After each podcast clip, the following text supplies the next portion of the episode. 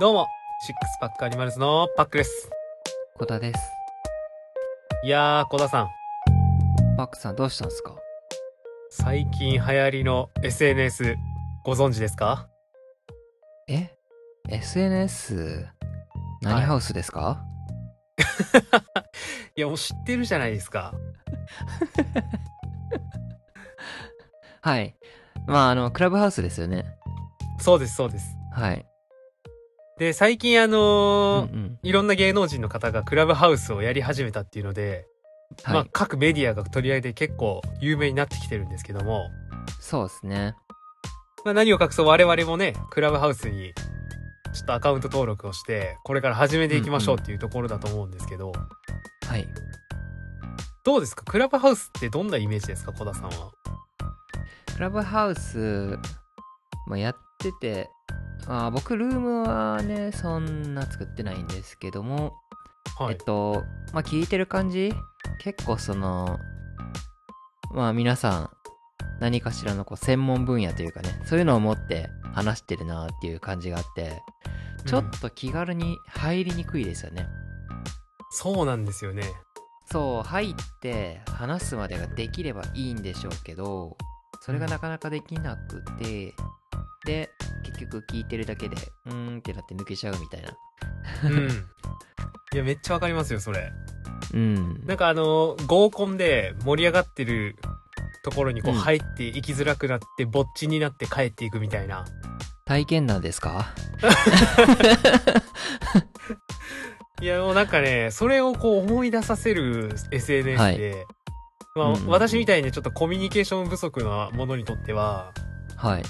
若干他の SNS に比べてもハードル高いんじゃないかなって感じてはいるんですよ。うーん難しいですよねなかなか難しいです。まあだからもっとその逆に今招待制じゃないですかはい。うんこれがもっと広まってもっと気軽にできるようになったらその時が始まりなんじゃないかなってそうですね。まああの実名性ってとこがねあのどこまで作用するかは分かんないですけどどこまで広がるのかっていう難しいところだとは思うんですけどやっていきたいですよねそうですね。っていうところで、まあ我々、シックスパックアニマルズも、はいまあせっかくこう、クラブハウスに登録したわけですから、うんうんうんうんまあクラブハウスで何かやっていきたいなとは思ってるんですよね。オリジナルコンテンツを展開するわけですね。はい。まああのはい芸能人の真似事みたいになってしまうかもしれないんですけど、 いやー、いいじゃないですか。みんな真似から始まるんですよ。まあそうです。わ我々もね、あのーはポッドキャスターの端くれですから、ーい。そうそうそうそうん。あの、恥を知らずに言うとね、う。いや、ポッドキャスト、端くれなんかじゃない。パスポッドキャスターだと思って ます。だって僕、クラブハウスのプロフィール、ポッドキャスターって載せてますもん。いやー、その辺がさすが小田さんですよね。はい。何人知ってるんだっていうことですけどね。そうそう我そう々のことを。 まあそんな中で、はい。まあ我々ができることといえば、やっぱり健康をテーマにしたことかなとは思って、うんうんうんうんうんそうですね。で、一つちょっと提案なんですけど、はい。教えてあなただけの健康法っていうやつをやってみませんか教えてあなただけの健康法。そう。教えてあなただけの健康法なんですけど、はい。っていうのも、このコロナ禍の中で、はい。まあ、実際健康っていうジャンルにうんうんうん。改めてこう着目した人って結構多いと思うんですよ。まあねそうですね、うんまあでもうーんそうねこうまあ新たに始めた人もいると思うんですけどうん。こう運動ができなくなったんじゃみたいな話をよく聞くわけなんですよねうんうん。そこを解決できるね何か案があればって感じですけどまあ意外そうなんとで、すよ。まあ僕たちがこうね語るのはあくまで理想論ですけどうん皆さんの中からこう思わぬものが発見されるかもしれないみたいなねそういうのはありますよね小田さんのおっしゃる通りで、結構自分だけでもはい。この健康法やってたりしてるんじゃないかなっていうのはあったりしませんうんうんうんうん。そうですね。まありますね。すごい軽めな内容で言うと例えばあの、うんご飯食べるときは野菜から先に食べるとか、うん。まあ、これ結構メジャーなんですけど、まはい。あ、そんな感じでこうあれこれひょっとしたら自分だけがやってる健康法じゃないかなっていうのがあったりすると思うんですよ皆さんの中で。そうですね。私なんかはあのーエスカレーターを使わずに階段を絶対に使うっていうルールが自分の中にあってあでまあそのできる限り階段を使うことによって、あ。はい。まあ、日常の運動量を無理やり増やすっていうことをやってるんですよね。ああ、なるほど。で意外に、まあ、そんな簡単なことって思ってるかもしれないんですけどはい。実際にこうエスカレーターと階段並んでたら葛藤が生まれると思うんですよ。うん。エスカレーター使いたいなっていう人類が生み出したこんな便利な階段があるのにうんうんうん。古い階段足自分の足を使って登っていく階段を選んでしまう自分みたいな階段と階段を選ぶんですね、パクさんは。そうですそうなんですよ 自動で動く階段なのか自分の足で動く階段なのか違いですよなるほど。あ、なるほどね。なのではい。まああのすごいしょうもないことなんですけど、まあ、こういうふうに日常的に、まあ、自分だけかなこういう意識してるのって思うような健康法ってあったりすると思うんですようんうんうんでそういう話を、まあ、私と小田さんに、クラブハウスを通じて、こう、すごいフレキシブルな感じでね、うん。うーん私はこういうことやってるんですよっていうのを話してもらって、うんうんで、そそれって本当に効果あるんですかみたいなとか、うん。こう、いろいろ突っ込んだりしていきたいなと思うんですよね、私と小田さんで。詰められるんですか僕らに。いや、詰めるんじゃないんですよ。 詰めるんじゃないんですよ。リスペクトしていくわけですよ。なるほど。うんリスペクで、トそですれ、ね。確かにこういう面ではいいですよねっていう話ですよ。それダメですよねという話はしないんですけど、 あエビデンスあるんですかみたいそんなね、あのー大学教授みたいなことは言ってこないんですけ ど、我々も。な。そうですね。まあ、あの何よりも、まあ、明らかにね、ちょっと、やばそうなやつだったらあれなんですけど、まあ、何かしら、その行動を起こすっていうのは、基本的に、もうやらない善よりやる偽善っていうのでもなんですけど、まあまあ、同じような話ですよね。そうです、そうです。いや、それはね、さすがに毎日バター食べるのが私の健康法ですみたいなこと言われたら、いや、ちょっと待ってくださいよっていうなりますけど、まあね、まあでもそれがね、その人にとっての健康法であればちょっと面白いじゃないですか。毎日バター食べたらどういう効果が実感してるのかとかね。うんうんうんまあそういう話をみんなからこうどんどん聞いていけたらなとは思ってるんですよ。うん。うんうんうんなのでまあそんな中で小田さん何かこう自分だけって思うような健康法ってやってたりしますうん。僕はそうですね。あのーまあ僕めっちゃ歩くんですけど、割とうん。歩く日は。なんか、なんで歩くかっていうと、うんあの、ポッドキャストをめちゃくちゃ聞いてるんですよね。うんうん。で、その中で家だけでちょっと消化できるってなると限界があるんで、あえて通勤の時間を延ばすために、ちょっと歩いてみたりとかね、することがあるんですけど、うんまあ一駅歩くとかは別に誰でも割とするんかなとかは思うんですけど、割と多くの方されてますよね。けど、まあ、その理由付けとして、このポッドキャストを聞くっていうところがあるので、歩くことでこう、体も良くなるし、まあちょっと頭もひょっとしたら良くなるかもしれないみたいなところですね。体と頭の健康法って感じです。えー、いやいいですね。そうの、ん。家だとやっぱりこう飽きてきちゃうというかそうですね。ずっと聞いてられないっていう時もありますけどこう歩くとやっぱり聞くしかないですもんね。うん。まあ、なんだかんだ、その、なんですか。結構家事とかやってる時に聞いてる人も多いんで、うんその中で消化できればいいんですけど、うんうん 僕が聞いてるポッドキャストで普通にその、2時間とかあったりするやつが結構多いので、その中でしかも毎週更新してたりとかすると、もうね、あの、追いつかないんですよ、それだけじゃ。それは難しいですね2時間はなかなか 僕らの倍ぐらい。僕ら倍ありますね僕らでも結構長いと思ってますけどうんうんうんうん。 2時間がすごいですねそうっすね。聞いてて飽きないっていうのがなかなかすげえなとも思いますけどね。いや我々はそんな聞いてて飽きられないようなラジオにしていきたいなとは思ってるんですけど、はい。まあ、今回からねちょっとこうテンポをよくうんうんうん。今まで以上にフランクな感じでこう展開していけたいなと思ってるんで、イエー。まあ、こんな感じでね今回ちょっと話し方をやってますけどはい。というわけで、って感じですね。はい、まあ、そういうわけでじゃあじゃあどうしましょう来週ぐらいからまたクラブハウスちょっとやってみましょうか来週再来週ぐらいからそうですね。やってみましょう。まあ、なんか、ダメだったらダメな時ですよ。そうですね僕らはね、そういうダメだったらダメな時っていう、こう、そういうマインドを持ち合わせてるんで、挑戦していきましょうよ。まあ我々もうあの失うものがあんまりないですからねポッドキャストに関しては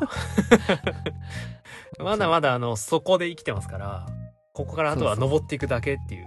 そうですそうです。もうあの、上り坂しか見えないんで、まあ、いろんなことチャレンジしてやっていきましょうそうですね。ということでまあこのラジオポッドキャストで聞いてくださっている皆さん、あはのい。よければクラブハウス登録してる人で我々をそういう企画を作りますので、はい。まあ、ぜひ参加していただけたらなと思いますのでよろしくお願いしますはい。お願いします。パクさんは何で探せばいいですかいやちょっとねあのー大変申し訳ないんですけどはい。私ねクラブハウス本当にあんまり触ってなくてなるほど。でどうやったらその友達を見つけれるのかとかも全く分かんないんですようんうんうんうんうん。あれってどうやって見つけるんですか え、検索とかできるんじゃないんですかいやこれもう小田さんも怪しいじゃないですかあ、検索はね、全然できます。はい。できるあんで検索できますかはいあのー探しやすい名前にしていただけるといいんじゃないかなっていうふうに思いますね。多分パックで入ってると思うんですけどねうん。で、てかまあ、そもそもなんですけど、はいパクさん、え、クラブハウスって招待制じゃないですか。はいはいえ、だ誰に、誰に誘われたんですかいやこの上から来る感じ いやもうね小田さんに頭上がりません よあの何を隠そう小田さんに私招待されましたはい。というわけでね、まだまだあの、表明期のクラブハウスなので、こういったマウント合戦がね、あらゆるところで繰り広げられてるわけですけ ども。まあ楽しんで、まあそんなことはさておき、楽しんでやっていきたいですね。そうですねはい。まあなんかちょっとニュースではうんそろそろ。クラブハウス飽きられてきてるんじゃないかみたいなとか、うん。まあ、若干ネガティブなニュースも出てきてはいるんですけどうん。大体こういうのって最初こう序盤ガーッと上がってうん。で一瞬こう下火っていうかちょっと落ちてうん。で再び登っていくっていうのが基本的な流れだと思うのでうん。この落ちてる段階でやめてしまうのはもったいないなと思ってるんでなんとかこう続けていきたいですよね。うん、そうですね。まあ、でもね、SNS としてガバって出てきたものっていうのが結構久しぶりなんで、面白いと思うんですよね。そうですねだいぶ久しぶりですよねインスタグラムがしばらく続いてその次ぐらいじゃないですか、そうですね。久しぶりなんじゃないですか。そうですよねだからまあ、どうなんですかね。まあ最終的にはまた、これも Facebook あたりが買い取って、いい感じになっていくんじゃないかなって思いますけどね。うんまあどこが買い取るかっていうのも結構重要ですよねうん。でもこれあのインスタグラムでこういろいろ投稿してる人をインスタグラマーっていうじゃないですかはい。でクラブハウスでいっぱい企画する人のことなんて言うんですか誰だったかな青汁王子かなんか誰かが提唱してたと思うんですけどクラブハウサーって言うんでしょ、いや、結構単純ですよね、その辺。 そのままやんみたいな うんハウサーっていう映画ないですからね。 ハウサーっていう英語はないですから。そうっすねまあそんな感じですよね。まあちょっと、しばらくクラブハウスの話題でうんうん楽しんでいきたいなとは思うんですけど、うんうんまあ今回はその健康情報はなしで、クラブハウスの話っていうことではい終わりたいなと思います。はいありがとうございましたじゃあ続いて、はいこれがおすすめなんですが、どうですか来ましたねはい、来ました。まあ今回は、はい私パックから、うんうんあの、小田さんに対しておすすめのものを一つ、はいまたプレゼンしていきたいなと思うんですけど、はい今回、あの、おすすめしたいのが、はいリーンゲインズなんですよね。リーン・ゲインズなんか前に聞きましたよね、そうなんですよ。私ね、あの、ずっとこれはいいですよ、と、おすすめですよ、と。うんうんうんうんあのーいろんな人に言う言いまくってるコンテンツなんですけど、はい小田さん、あの、食事方法とか結構こだわったりとかしてますよね。そうっすねまあ食事方法、食事内容。ん食事内容ですね。内容はまあ割とその効率重視なとこがあるんでうん。朝はもうフルグラとヨーグルトと、ん高カカオチョコレート ハイカカオチョコレート4枚、 はいまあ最近4枚にしたんですよああ、いいですね。ちょっとカロリー面で調節するためうに、んうんうんでまあお昼と夜でだいたいあとあの1400キロカロリーぐらいかなそれぐらい取れるようにしたら、まあ、適正カロリーに達するんで、まあ、その中でカロリーと、えータンパク質ですね、タンパク質もまあできれば最低体重かける1を確保したいところなので、うんまあお昼と夜でだいたい4450ぐらいとかねグラムぐらい取ればいいかなって感じなんですけどまあ、以前にもそういうふうに食事内容にはこだわりがあるというふうにこはういお話を聞いてたんですけど、はい今回このリーンゲインズに関しては食事内容というよりはうん食事時間なんですよ。うーんなの時で間小田さん、はい小田さんが今取り入れてる食事内容の意識に加えて新たに追加できるコンテンツなんですよね。なるほどで食事の時間まあ小田さん朝ごはんも食べてお昼ごはんも食べてで食べてます晩ねごはんも食べられますよね。食べてますこれ大体何時間ぐらいかかりますか3食食べ終わるまでに。いや、わかんないですね。その日によりますけど、こう、おひ、まあ、お朝がね、普通に、7時台でしょうんうんまあ、お昼は、結構ばらつきがあるんですよ。早い時はうん12時だし、遅い時は3時とか。おお遅いですね結構で、夜も、遅い時は、10時とか11時とかなんで、うんまあ、なんともって感じなんですけど。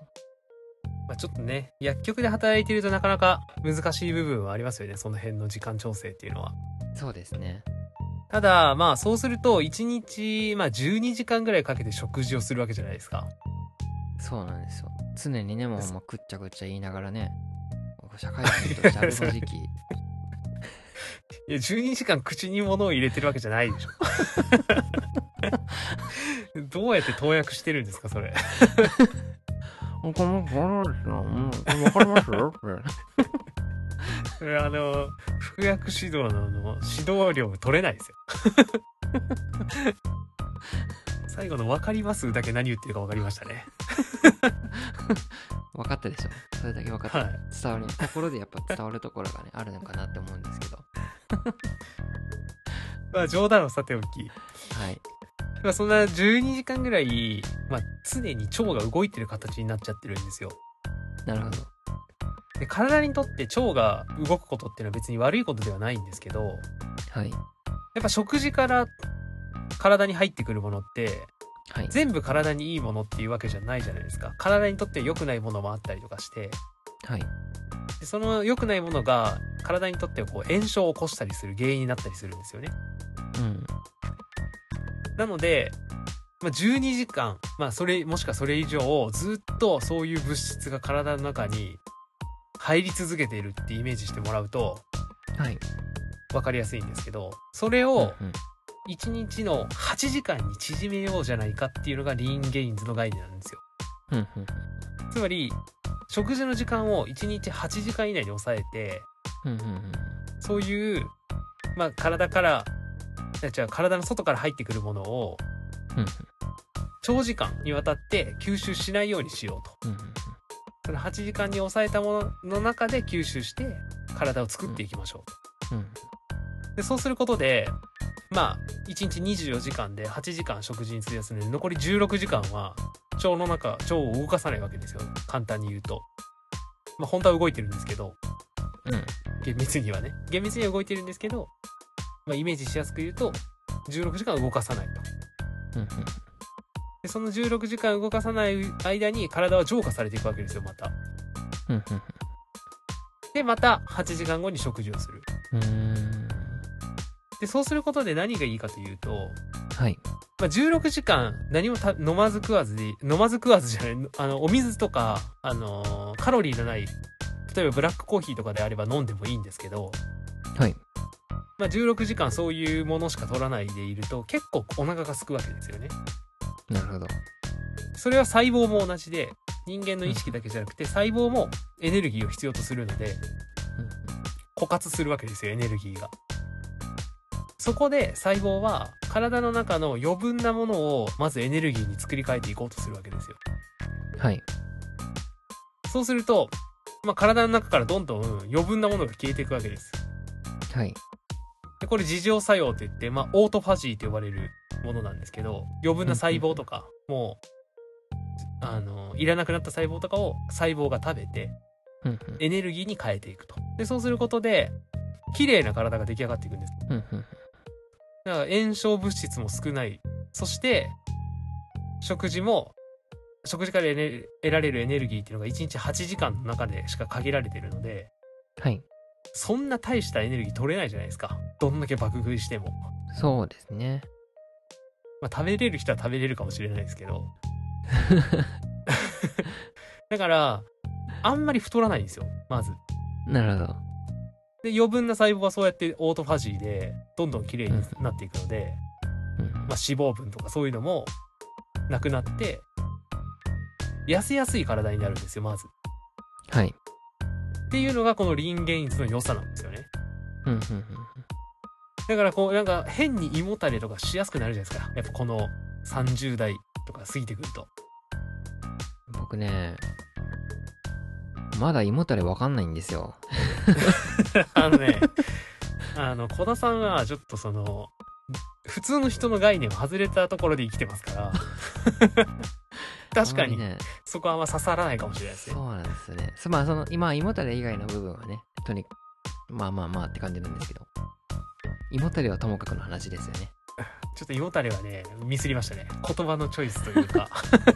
え多分多くの人には刺さると思うんでで、その胃もたれとかもなくなります。あと逆流性食道炎で悩んでる人とか。はい逆流性食道炎の人って、まあ夜寝る前にご飯食べたりとかすると、まあそのまま寝転んでね、胃が横になることによって、うんうん胃酸が逆流しやすくなっちゃうので、うん起きやすくなったりするんですけど、はい1日8時間って決めてれば、まあ寝る前からね、ちょっと時間をずらさないといけないんですけど、はいよっぽど遅くならない限りは、うん寝る2時間前ぐらいまで食べることはなくなっちゃうので逆流性食道炎の治療にも結構役立つと思うんですようんうんなるほどで実際私もうかれこれ2年ぐらいリンゲインズやってるんですけど実は結構ね前からまあ当然このラジオ始める前からおすすめはねしてくださってましたもんねまあ具体的な手法はともかく、うんって感じですけどそうなんですよでまああの本来のリンゲインズはあと週はい2回筋トレをするっていうのも重要なところにはなってくる週2から3ですねうーん筋トレをするっていうことで筋肉量を減らさずダイエットができるっていうのがかなりのメリットなんですよはいだったんですけど、まあ、なかなかね筋トレはまだハードルが高いよっていう人はまず食事その時間だけでも制限することによって、はいまあ、確実に太らなくはなりますねうんなるほどでその2年間やってる私なんですけどもう60ずっと3キロはいぐらいを維持しててで逆に8時間で結構と食べないとどんどん痩せて61キロとかまで一気に落ちちゃうんですよやっぱりえだからですねそうだから食べないダイエットとかする前に食事時間を制限するダイエットっていうのはまずやってみた方がいいと思いますうんうんうんうんまあそれはありですね結構ねうんまあ間食とかも減るってあんましないんですかねそうですねまあ私は完食しないんですけどうんうんあんまりただリーンゲインズであればやってる人であれば1日その8時間の間であれば何食べてもいいっていう話もあるのでああそっかそっか2食じゃなくて8時間の中でやからそうでそすっかそっかそういうことね食べてもまあ太りにくくはなりますよっていう話みたいなんで、うんなるほどまあこう食べたいもの食べたいけど痩せたいっていう人はまずそこを意識してみてはいいかなと思うんですけどねうんまあそれが小田さんに刺さるかどうかはちょっと別の話なんですけど、はいまあ、小田さんはまあそう食事内容も意識されているというところなのでうんそろそろそう次のステップ食事時間までちょっと意識してみてうんうんより健康的な体を手に入れてみてはどうですかというところでこ今回リーンゲインズをおすすめさせていただいたわけです。なるほどということですがどうでしょう小田さん。そうですねはいリンゲイズ明日から取り入れてみようかなどう教えていただけますでしょうか明日からやってみよう 明日からやってみようかなと はいそうですね明日からやってみようかなと7点ですいや、で結構高いじゃないですか。そんな言い方で低めに来たのかなと思 ったら。まあでも、まあって今いうまかでそのの点数より低いです、ね。まあ7点、まあ、10点じゃないんですけど、まあ、楽だと効率的だと思うんですけど、はまあ、い10点じゃない理由としてっていうところでちょっとお話ししたいなって思うんですけど、はいはい。まあその手法としてはすごくいいと思うんですけどそこでですよねあの僕が欲しかったのはあれですよ、はい いつものパックさんみたいにあの干し椎茸とかね干し椎茸えね干し椎茸じゃなかったでしたっけ、何な何ですか何ですか あキクラゲキクラゲなるほど。 はいクはラい。ゲね、まああんな感じでリーンゲイズにおすすめのメニューを入れるべきだったんじゃないかなって思って紹介としてなるほど。なるほどですね。そうなんですよまあ具体的な、より具体的な内容まで落とし込んでほしかったというそうそうですそう実用的な部分まで。そしたら僕はもう明日から毎日それしか食べないんでいや その確かにそういう人間ですからね、小田さんは。ちなみにですねはい 僕。今日はリーンゲイズしてます、あ、そうなんですかはいあら。朝起きたらねはい。家出なきゃいけない時間の10分前だったんですよねそれはよくあることですねはいなので、まあまあ、ちょっと久しぶりにね、リンゲイズ、挑戦してみました。 という結話で果す。的に 結果的に結果的に。 まあでも、これから夜、夜ガバガバ食う可能性もまだありますから、わかんないですけど。何ですかその これからどうなるか分かりませんよみたいなそれはもう小田さん次第ですからこれこそ僕次第 です。まああんまり食べないように逆流性食道炎には気をつけてくださいはい。まあ明日からじゃないですね。今日から実践します。してましたという話でしたねそしてましたって話ですね。はい。というわけで、今日はリンゲイズのお話ということで、ありがとうございました。ありがとうございましたでははい。次の企画いきましょうかはい。そうだリモートで東京へ行こういやー、来ましたね。前回は、はいどこでしたっけ名古屋ですよ名古屋に到着したんですよねそうです味噌カツが食べたいなというお話を前回はそうそうそうそうしたわけですけども今回はどうですか小田さん会話ですね。ちょっと待ってください。今日が何日今日20日ですよね。 20日ですね今週は割と天気良かったんじゃないですか、ああ、まあまあまあ、大体でも一緒で すね。今日まはあねそうですね7キロぐらいはい歩いてたんですけど、はい、もう動かない日はとことん動かないんでね。うん、あの、今日はですね。え、でも今日もっと歩いたと思うんだけどな。なんか8キロとか歩いてる日があるんですけど、ちょはいはっといよくわかんないです8キロ結構歩いてま。すねそうですね、8キロとかまあほぼ9キロなんですけど。今日一番歩いたと思ったんだけど、案外行ってないですね。で、まあ、あのー今日の、今週は平均値で5.2キロってことなんで5、2キロうんまあ、1周で36.4ですね。うんうんうんじゃあこれが名古屋から果たして一体どこまで行ってしまうのかっていうことですよ。静岡県入りますかね名古屋から30いや、絶対無理でしょう。絶対無理でしょうよ。無理じゃないですか。え静岡県今回はねあのタイムリーに調べると いう事前に調査をしてこないという新しい試みですからいやちょっとギリギリまでね歩いてたんですよ えどこえてかやばいっすねえ難しい難しい見つかりますか何が難しいかわ全然わかんないですよね伝わらないですね、えー、まあ、いや今のその3 36キロ地点を探してるということですよね36キロ地名古屋からの探してますうんうんあであ出てきましたいやなんかね36キロそのまままっすぐ行ったらあの何もなかったんですよ いいやまあこそうれいはうダメだ密と思っ会ての地はありますからちょっと怖いですそうそうそうで、えーようやく、まあ、ちょっと新幹線沿いにね、今回は行きましたけどもはいたどはいり着いたのがまあ豊橋とか浜松はい土岐市土岐市岐阜県ですねほうほうほうなるほどこれはじゃあ中の方を通っているわけですねそうですね右側行ったらなんか普通に何もなかったんでうんうんうんえここ何があるんだろうちょっとわかんないですねあら何時市の皆さんごめんなさい何もないかもしれ ない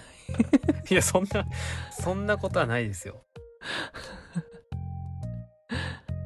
じゃあ Google さんに聞いてみましょう時市そうですね名物とまあ岐阜県となってくるとうんどんな食べ物があるんでしょうねそうですまあ食べ物以外でもいいであえ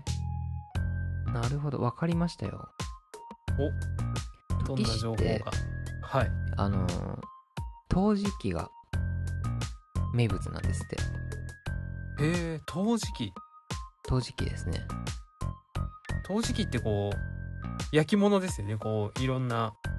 色鮮やかな感じのものであったりとかそうですね。で、あのーちょうど、美濃焼きこれ聞いたことあるんじゃないですか。美濃焼きの産地らしいんですよ。へえそうなん陶ですね磁器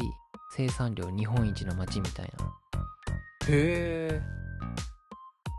で、トリップアドバイザーさんに聞くと、なんか、道の駅が、その時の美濃焼き街道、どんぶり会館みたいな感じになってて、へえ面白い本当に街を挙げて推してるんだなみたいな。まあ、なんか、陶磁器、美濃焼きの特徴っていうのが僕はあんまり知らないんですけど、はいやっぱりね、大人になってこう、なんでしょう、いいお皿っていうのうんうはん使うとすごく同じご飯でも美味しく見えるよなと思ってるんですよね。うん。では確こかにう、何でもないまあそこら辺のお皿に盛り付けて食べると満足できないじゃないですかなんかうんうん心も満足じゃないしでもなんかこういいお皿に盛り付けたものって少しこう量を減らしたとしてもなんだか美味しく見えてで心が満足するんですよねうんうんこれって実は健康につながるんじゃないっていうのをすごく最近感じてるところであといいお皿なんか洗いやすい気がしますしかもここ大事に洗わないとっていう気持ちにもなりますしねそうですねまあそれもあるんかもしれないですけど、まあ、だからへこういうアートとかその文化の面っていうのもねまあ心の健康もひいては体の健康にまでつながるんじゃないかっていう、まあ、そういうのも楽しみですよねーそうですね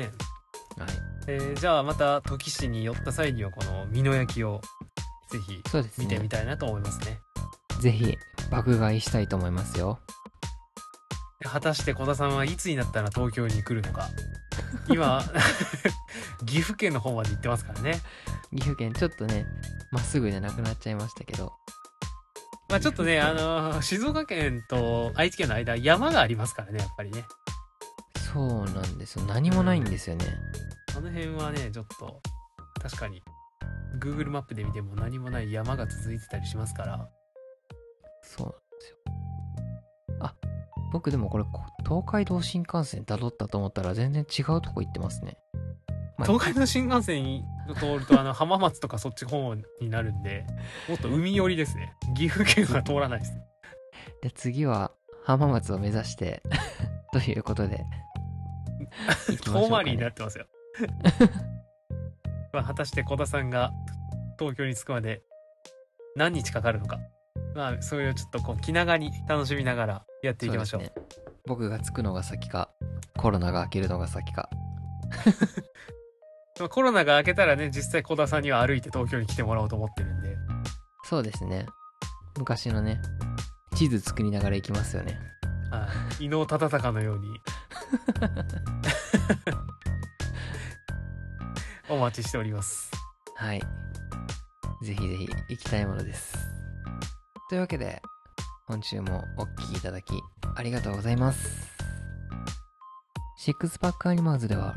皆さんの健康やフィットネスに役立つ情報を提供しております。ご質問やご意見、ご感想などございましたら、インスタグラムのシックスパックアニマーズのアカウントまで DM、コメントなどお気軽にお寄せください。それでは、本日もお聞きいただきありがとうございました。お送りしましたのは、コダとパックでしたバイ。バイ